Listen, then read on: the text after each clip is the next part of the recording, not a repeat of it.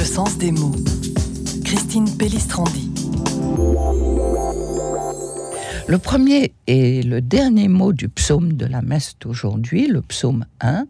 commence en hébreu par les lettres Aleph et Tav, c'est-à-dire la première et la dernière lettre de l'alphabet hébreu, l'équivalent de l'alpha et de l'oméga, qui sont si souvent employés dans l'Apocalypse pour désigner la plénitude du temps qui existe en Dieu, c'est-à-dire l'éternité.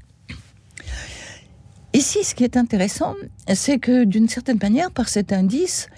ce psaume décrit le cheminement spirituel qui sera proposé pour accompagner celui qui prie à travers tous les âges de sa vie,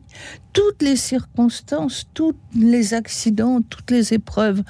de sa vie, toute l'évolution de sa personne et de sa communion à Dieu. Le livre des psaumes, dans son ensemble, mène quels que soient les dédales de la vie de chacun, à l'achèvement de la plénitude, c'est-à-dire la rencontre avec Dieu, afin que toute personne puisse se construire et accomplir son destin spirituel, sa communion avec Dieu, en utilisant les paroles des psaumes, paroles que, que Jésus aussi a utilisées dans sa prière. Le psaume 1 c'est finalement un programme, un résumé de ce que proposent tous les psaumes, lus dans leur totalité.